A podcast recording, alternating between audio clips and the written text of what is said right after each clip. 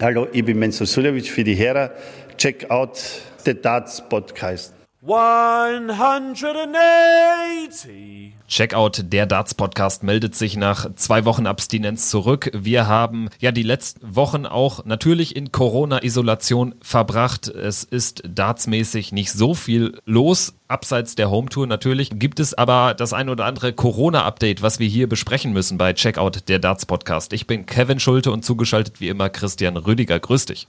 Ich grüße dich, Kevin, und auch wieder ein Hallo an unsere treuen Zuhörer und Zuhörerinnen. Die uns hören können, wie immer auf den gängigen Podcast-Plattformen, auf Apple Podcasts, äh, Google Podcast und natürlich auch auf Spotify und gerne folgt uns in den sozialen Medien. Dazu später auch mehr. Das äh, hat nämlich noch ein, ja, das, äh, den ein oder anderen positiven Effekt für euch. Da könnt ihr mit uns ja auch für die nächste Folge in Kontakt treten. Dazu aber erstmal jetzt die Folge hören. Am Ende erklären wir euch, was es damit genau auf sich hat. Lass uns jetzt erstmal kurz sprechen über das, was jetzt seit der Werner von Moltke Folge passiert ist. Es gibt weitere Turnierabsagen. Das ist wenig verwunderlich bei der gegenwärtigen Corona Corona-Situation. Vor allem in Großbritannien ist es natürlich alles noch ein bisschen dramatischer und das Gesundheitssystem ist dann noch mehr gefordert, stand jetzt als bei uns in Deutschland. Nichtsdestotrotz, der World Cup of Darts, eins der Major-Turniere, was auf deutschem Boden regelmäßig stattfindet, ist abgesagt, erstmal auf unbestimmte Zeit verschoben worden. Dazu natürlich auch die Premier League weiter nach hinten verschoben.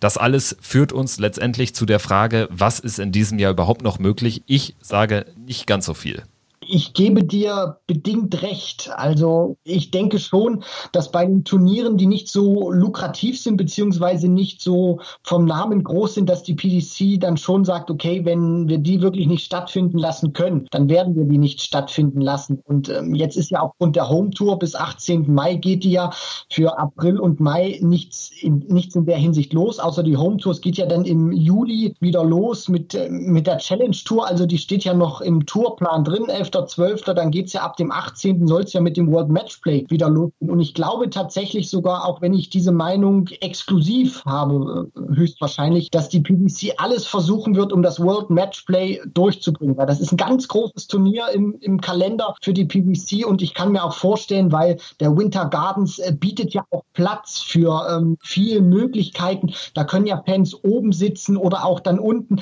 dass man da zumindest nicht alle reinlässt, sondern sagt, okay, wir, wir machen es vielleicht mit 200, 300 Zuschauern, die dann wirklich verteilt sitzen, um dann auch diesen großen Abstand einzuhalten, um zumindest dieses große Major im Sommer durchbringen zu können.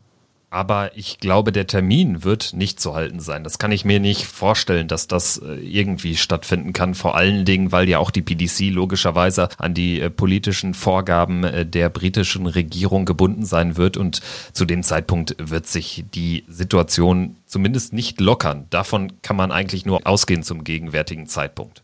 Natürlich, das ist alles äh, große, große Spekulation und ähm, ich bin da immer einer, ich denke sehr optimistisch, weil ich sage mir immer, hey, wir haben jetzt noch den kompletten Mai, wir haben noch den, äh, den kompletten Juni und dann die Hälfte vom Juli und dann soll ja eigentlich erst das Matchplay stattfinden. Natürlich, das ist alles viel Spekulation, da kann man äh, sehr weit in die Glaskugel schauen und ich möchte da natürlich auch keine falschen Hoffnungen verbreiten. Nur ähm, wenn die PDC wirklich auf Biegen und Brechen das stattfinden lassen möchte, gibt es da wenig Möglichkeiten, auch wenn ich dir dir recht gebe, Kevin. Die momentanen Situationen in Deutschland, dann jetzt auch in, in Großbritannien, die, die natürlich noch ein paar Wochen hinter uns sind, das versprüht natürlich nicht sehr viel Optimismus, auch mit den Regeln, gerade in Deutschland dieses Verbot auch für Großveranstaltungen, das macht wenig Hoffnung. Aber äh, ich glaube, man merkt da jetzt auch schon ein bisschen an, mein, an meiner Stimme diese Entzugserscheinungen heraus, dass kein Live-Dart stattfindet. Aber natürlich, die Gesundheit geht vor. Und wenn das Matchplay nicht äh, stattfinden sollte, dann ist das auch nicht schlimm. Dann fällt es vielleicht auch mal dieses Jahr aus, dann wird es nachgeholt. Aber ich glaube, es gibt so hier und da ein paar Möglichkeiten, wie man vielleicht die Turniere stattfinden lassen könnte. Aber auf keinen Fall vor Zuschauern?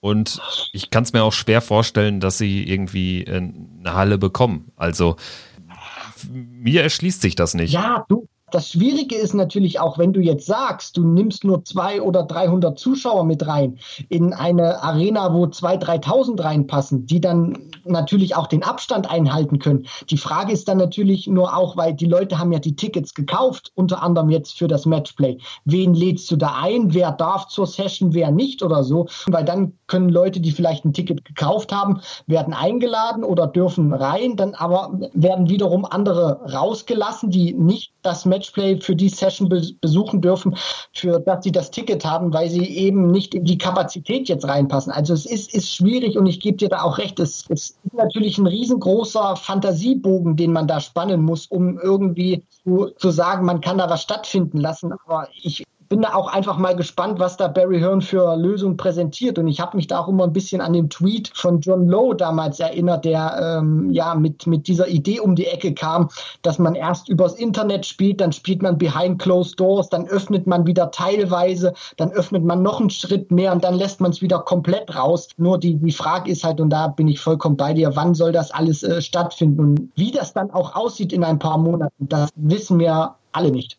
Ja, eben drum. Und vor allen Dingen auch die PDC kann sich da ja kein Wunschkonzert zusammenbasteln, wenn die Regierung in Großbritannien sagt, es gibt keine Veranstaltung auch nicht vor 100 Leuten, äh, dann äh, geht's eben nicht. Dann kann man vielleicht darüber nachdenken, mithilfe ähm, eines positiv äh, beschiedenen Gesundheitskonzeptes, wie es zum Beispiel die Fußballligen versuchen, wobei es ja auch da schon in Frankreich eine Absage gibt, in Holland, in Belgien ähm, eine Absage für den Rest der Saison. Also selbst da ist es ja schwierig und dann kann ich mir schwer vorstellen, dass der Dartsport da irgendwelche Ausnahmegenehmigungen bekommt.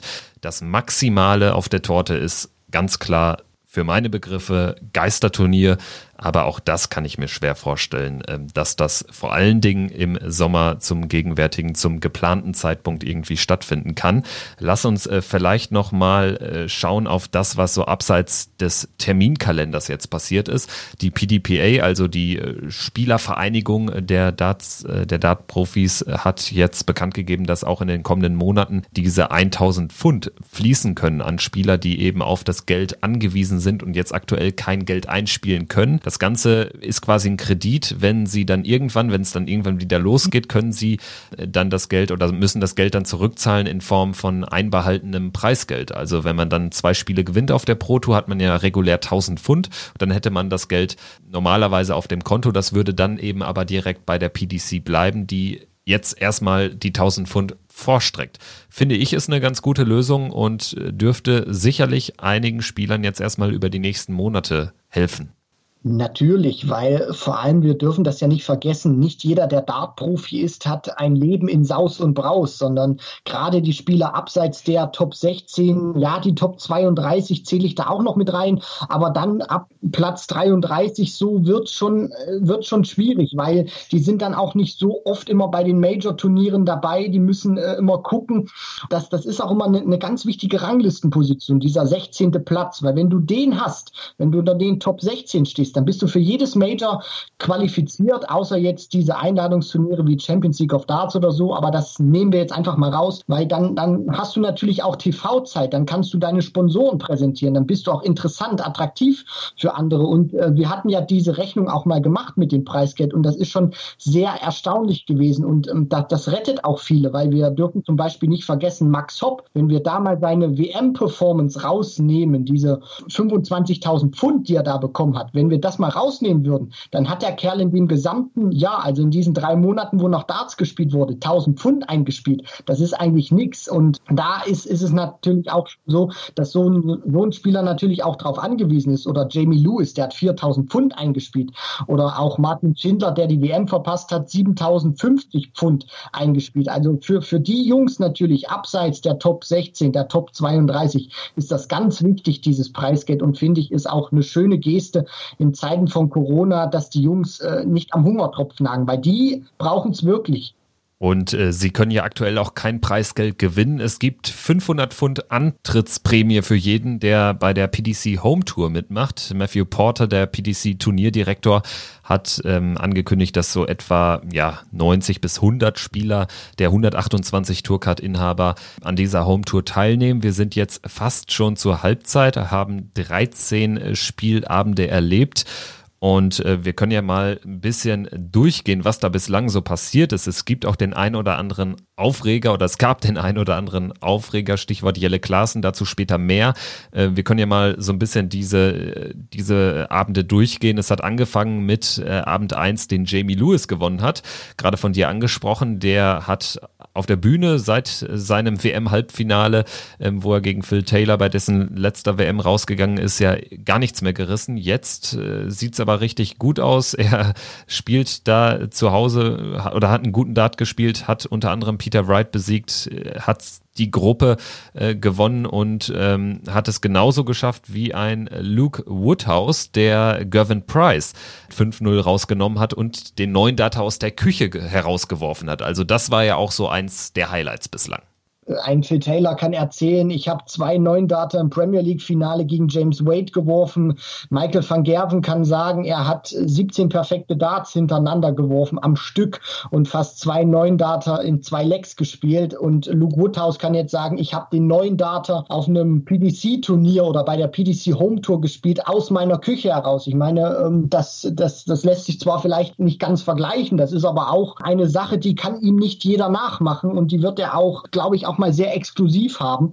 Und ähm, ja, das, das ist ganz einfach auch so die, diese PDC Home Tour. Gerade die ersten beiden Tage fand ich sehr interessant. Nicht nur aufgrund der Ergebnisse, weil da hat natürlich jeder gedacht, von den Namen her, Peter Wright, Gervin Price, die setzen sich da durch. Dann kassiert äh, Price 0 zu 5 gegen Luke Woodhouse, der in seiner Küche spielt, äh, wie, wie, von dir angesprochen, da, äh, das perfekte Spiel wirft. Und Jamie Lewis, von dem ja eigentlich gar nichts mehr kommt seit seinem WM-Halbfinale damals, bezwingte auch Peter Wright mit, mit 1 zu 5, äh, mit, mit 5 zu 1. Also da finde ich oder sieht man auch schon mal, das macht auch schon einen großen Unterschied, ob du jetzt zu Hause in deinem Wohnzimmer spielst oder in deiner Küche, in deinem gewohnten Umfeld oder auf einer Bühne wo du halt weißt, die, die, die Scheinwerfer brennen, die, die Leute gucken zu, du hast das, das Fernsehpublikum, die Fans im Nacken. Das ist schon nochmal ein Unterschied und das äh, finde ich auch, sollte man die Ergebnisse jetzt nicht ganz, zu, äh, nicht ganz so hoch hängen, aber ähm, es sind schon für die Jungs gute Erfolge, die vor allem auch Selbstvertrauen bringen, glaube ich.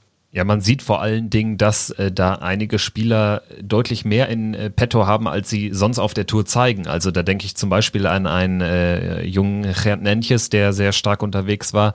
Ähm, Nick Kenny, der neue PDC Tour Card Holder aus Wales, hat unter anderem Luke Humphreys besiegt, Devin Peterson besiegt. Ryan Searle war ziemlich stark vom Average, sogar der Beste mit einem 100er Schnitt in seinen drei Partien, unter anderem 5-3 gegen James Wade gewonnen und ähm, jetzt auch äh, ganz frisch, äh, wir nehmen auf am 30. April. Gruppe 13 gewinnt Carl Wilkinson mit äh, drei ganz klaren Siegen gegen Matthew Edgar, 5-0, 5-3 gegen Kellen Ritz und 5-2 gegen Steve Beaton und Carl Wilkinson hat auch selbst gesagt, also äh, ja, für ihn war das jetzt wirklich ein Turnier, was, was er hat auf, sehr befreit hat aufspielen können. Und da macht sich dann natürlich äh, bemerkbar, dass man dann eben nicht diese direkte Konfrontation hat mit dem Gegner und so. Und ich glaube schon, dass das auch nochmal ein Unterschied ist äh, zu den Floor-Turnieren, wo natürlich auch keine Zuschauer sind, aber wo es natürlich allgemein sehr trubelig ist.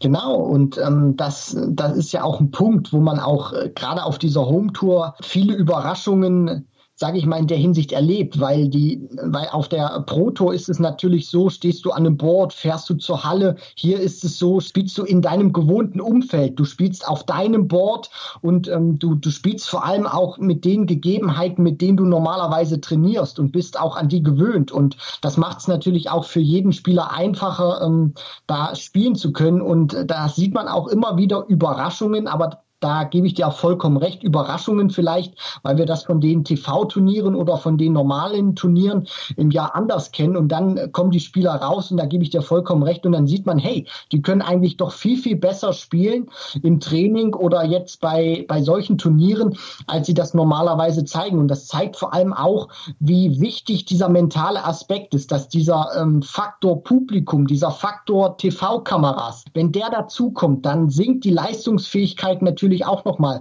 bei manchen Spielern um ein paar Prozent. Und die machen in diesem Zirkus auch aus, ob du ein ganz großer Spieler bist oder dann um deine Tourcard immer wieder kämpfen musst, Jahr für Jahr. Kommen wir jetzt mal zum Aufreger äh, der bisherigen Home Tour, zu dem Aufreger der bisherigen Home Tour. Es gab ja äh, ja die eine oder andere kuriose Situation. Keegan Brown, dessen Stream ausgefallen ist in der Gruppe von Max Hopp, die Max Hopp dann gewonnen hat wo man dann kurzhand den Modus äh, geändert hat, weil King Brown dann nach einem Spiel nicht mehr nicht mehr am Start war, nicht mehr erreichbar war über äh, seine Internetverbindung, ähm, Stichwort Internetverbindung, Daryl Gurney, Gary Anderson, äh, zu schlechtes Internet, äh, ja, haben von Beginn an gesagt, sie können diese Tour nicht mitspielen.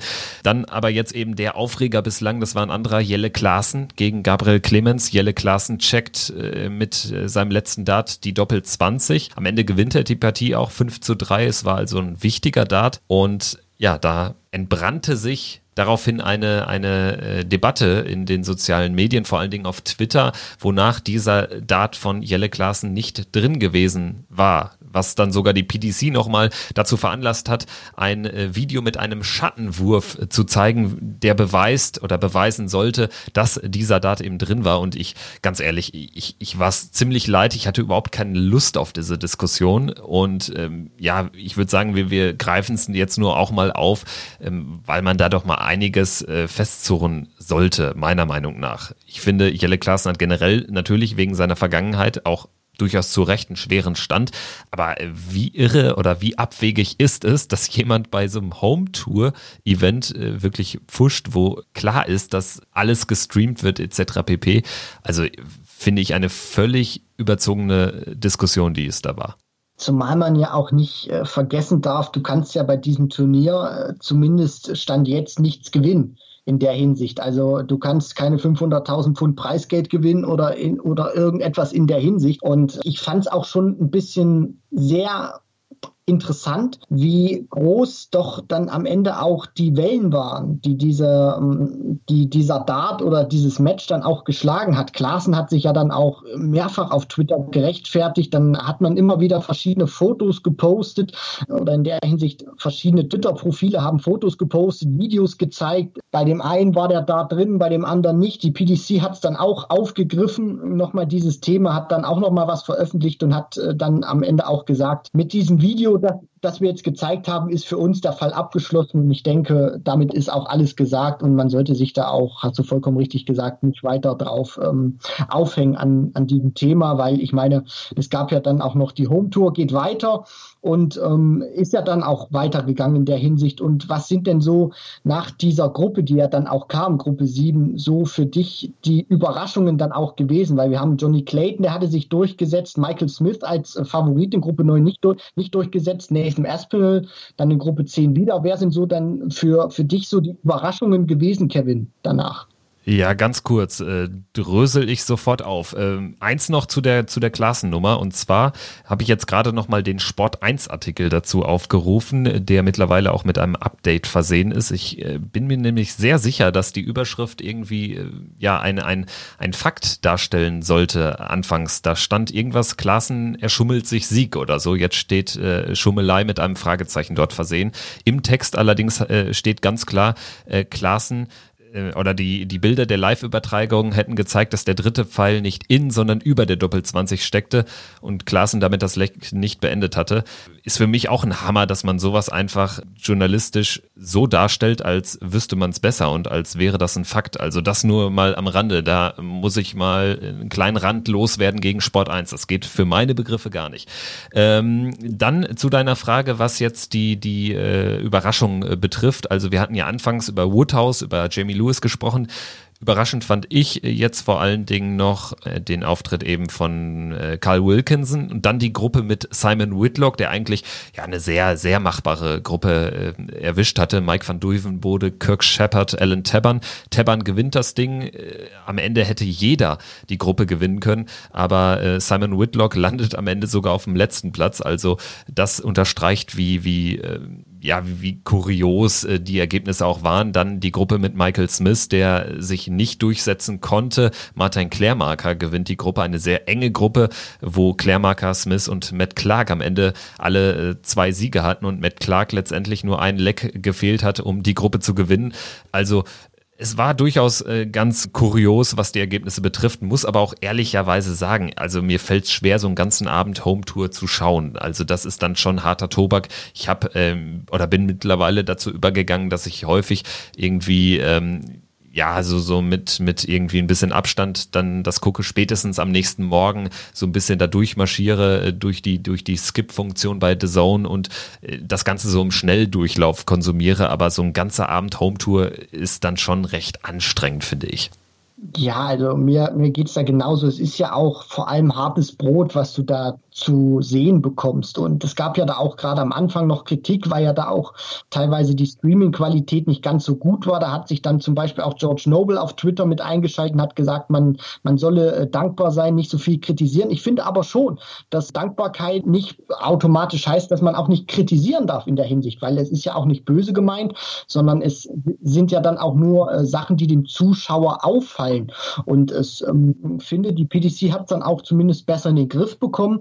Aber natürlich, das ersetzt den normalen Dart-Zirkus in der Hinsicht nicht und es wird auch weiterhin hartes Brot bleiben, weil wir ähm, brauchen ja auch ähm, in der Hinsicht nicht so zu, zu tun. Große Namen haben rausgezogen und zum Beispiel auch Mittwoch zum Beispiel äh, Chris Doby, Kieran Tehan, Ron Meulenkamp oder Kai van Long spielen in, in der Gruppe. Also das ist jetzt auch was, das tun sich Hardcore-Fans an, aber ich glaube auch nicht kein großer Name, dass man sich das äh, stundenlang mit der bestialischen Konzentration anschaut. Also ich gebe dir da vollkommen recht. Da ist natürlich auch ein super Gedanke, super, dass die PDC das auf die Beine gestellt hat. Aber natürlich ersetzt es nicht unseren normalen Dart-Konsum wo du jetzt die Gruppe 14 ansprichst da mit der Besetzung, da muss ich auch nochmal äh, ja einen Kritikpunkt loswerden, was ja auch in der Vergangenheit immer mal wieder für Irritationen äh, gesorgt hat, vor allen Dingen jetzt auch, da bin habe ich vielleicht auch ein Fable, kann sein, aber äh, was ich nicht so richtig mag, ist, wenn man und so un unwichtig das Ganze sein mag. Es ist zwar klar, die 32 Gruppensieger qualifizieren sich für eine zweite Runde.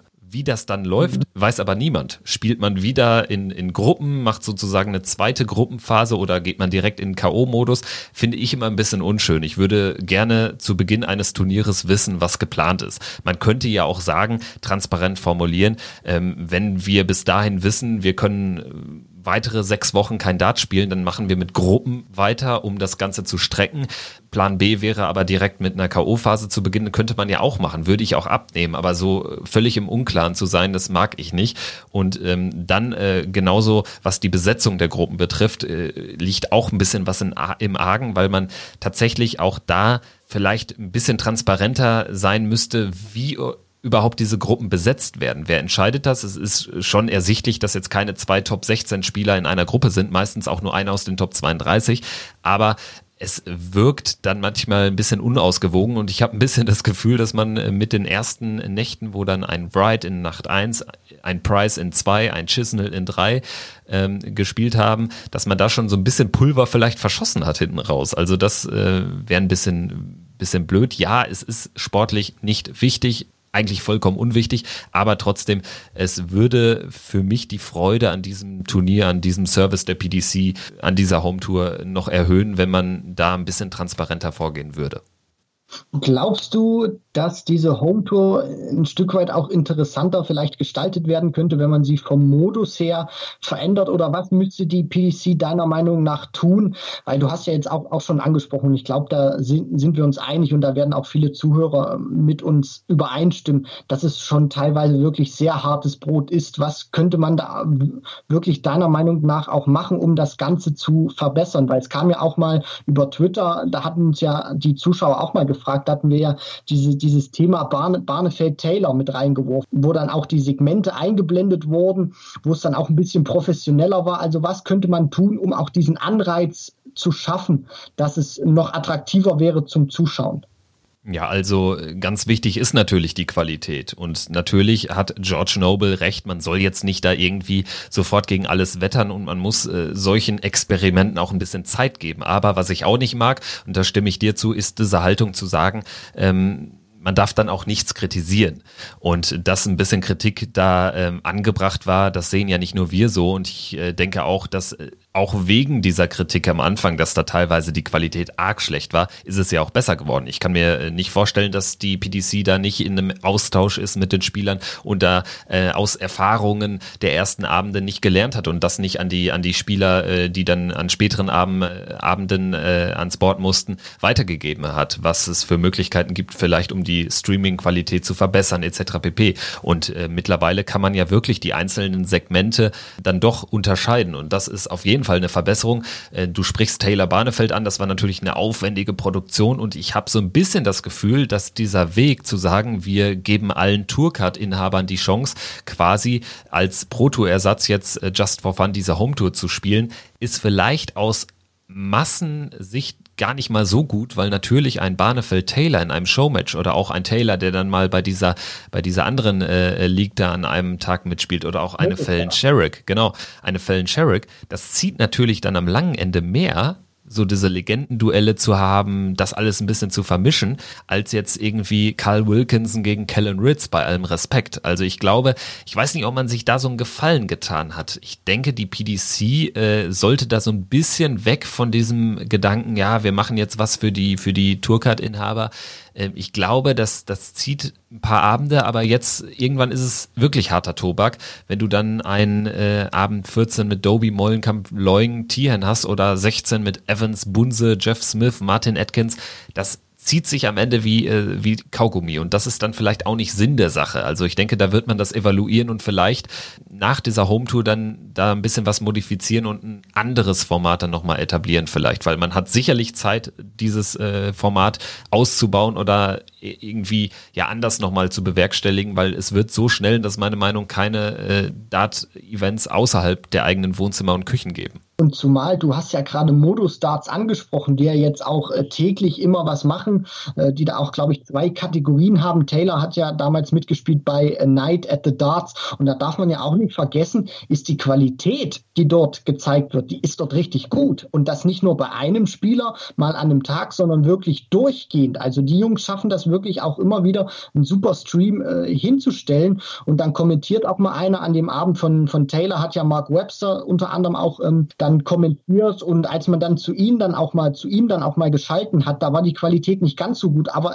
was, was immer raussticht bei, bei Modus-Starts ist die Qualität bei den Spielern, beziehungsweise wenn die Boards eingeblendet werden, ist, ist wirklich super. Und ich glaube, da sieht man auch, es geht. Und ich glaube auch nicht, dass jeder, der dort spielt, ein super Glasfaser-Internet hat. Und ähm, das ist dann auch schon in der Hinsicht, Hinsicht, glaube ich, momentan der Status quo, an dem man sich orientieren kann, auch wenn man die Professional Darts Corporation ist.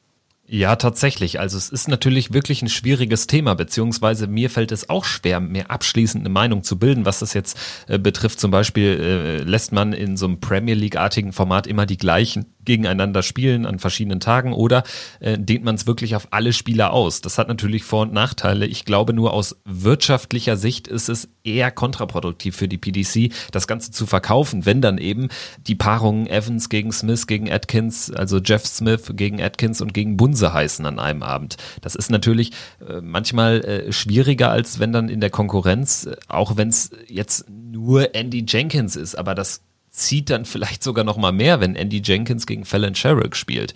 Weißt du, was ich meine? Also ja, das ist ganz schwierig, aber die PDC muss natürlich auch äh, seinen Leuten gerecht werden und da darf sie nicht nur an die an die Premier League, an, an das Premier League Material denken und an die Top 16. Also das ist ganz ganz schwer.